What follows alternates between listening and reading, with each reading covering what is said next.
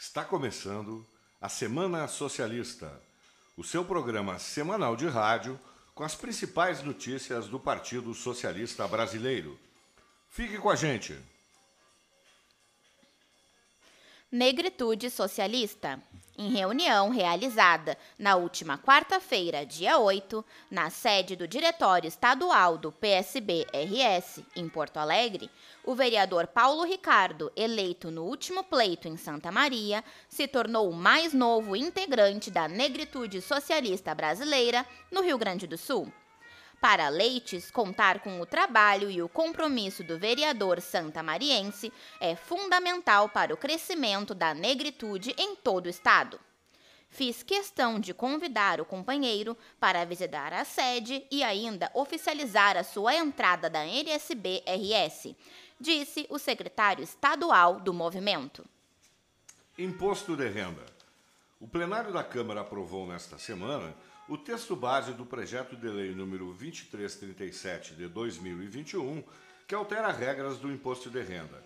O líder do PSB da Câmara, deputado Danilo Cabral, de Pernambuco, orientou a bancada a votar favorável ao relatório que, de acordo com ele, contemplaram avanços importantes. De acordo com o substitutivo, os lucros e dividendos serão taxados em 20% a título do imposto de renda na fonte, mas fundos de investimento em ações ficam de fora. Na versão anterior, a alíquota era de 5,88% para os fundos. Já o imposto de renda na pessoa jurídica será reduzido de 15% para 8%. Na versão anterior, a redução levava o tributo para 6,5%.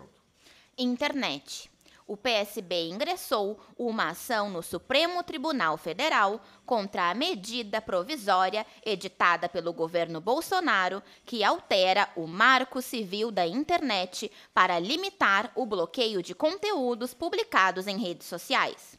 Na ação, o PSB pede ao tribunal a suspensão dos efeitos da medida, em edição extra no Diário Oficial da União. Editada às vésperas do feriado de 7 de setembro, a MP proíbe empresas provedoras de aplicações de internet de excluir ou suspender contas e conteúdos, exceto por justa causa. Na ação, o PSB destaca que a medida provisória prejudica os esforços no combate à desinformação. Para o partido, a MP foi assassinada com o claro intuito de dificultar a moderação de conteúdos pelas redes sociais. AIDS.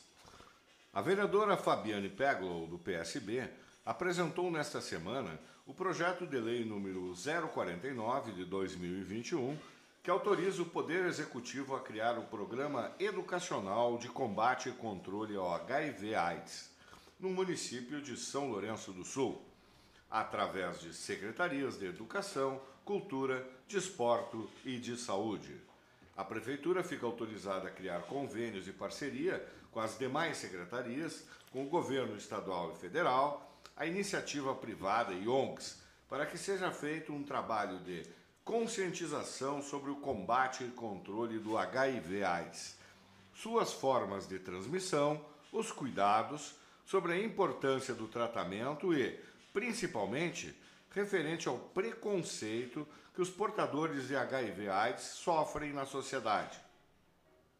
Segundo dados do governo federal, em 2019 foram diagnosticados cerca de 41.919 novos casos de HIV e de 37.308 casos de AIDS a maior concentração de casos de AIDS está entre jovens entre 25 e 39 anos, de ambos os sexos.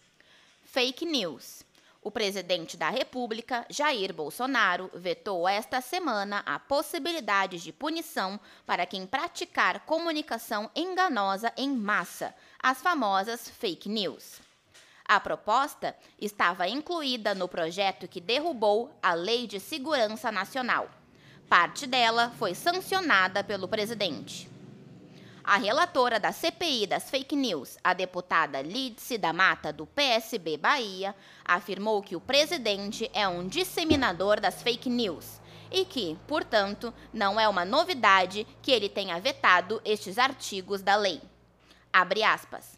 Liberdade de expressão com responsabilidade não pode ser confundida com censura. É preciso que entendamos de forma madura que hoje, neste país, é a mentira deliberada que tem censurado a verdade dos fatos, disse a deputada. Beto Albuquerque no Piratini. PSB mais unido, mais forte e cheio de esperanças em, finalmente, chegar ao governo do Estado. Esse foi o saldo do encontro do sábado do PSB, no sábado, dia 4, que contou com as principais lideranças socialistas gaúchas e confirmou o nome de Beto Albuquerque como pré-candidato a governador. Cerca de 300 militantes partidários, a capacidade máxima permitida na pandemia, fizeram muita festa no Teatro Dante Baroni, na Assembleia Legislativa, com o anúncio que, após 15 anos, o PSB voltará a ter um nome para o Palácio Piratini. Basta olhar no rosto de cada socialista para ver a motivação e faz todo sentido. Nunca tivemos um candidato com tantas chances de vencer a eleição para governador. Sem dúvida, vivemos um dia histórico para o PSB gaúcho, afirmou o presidente da sigla no Rio Grande do Sul, Mário Bruck. Articulada desde abril, a candidatura de Beto é uma iniciativa da direção estadual com apoio incondicional da direção nacional do partido, como frisou em vídeo o presidente nacional do PSB, Carlos Siqueira. Você acompanhou mais uma edição do programa Semana Socialista, com Gabriel Valentim na mesa de áudio e locução de Stephanie Franco e Ricardo Hitzel.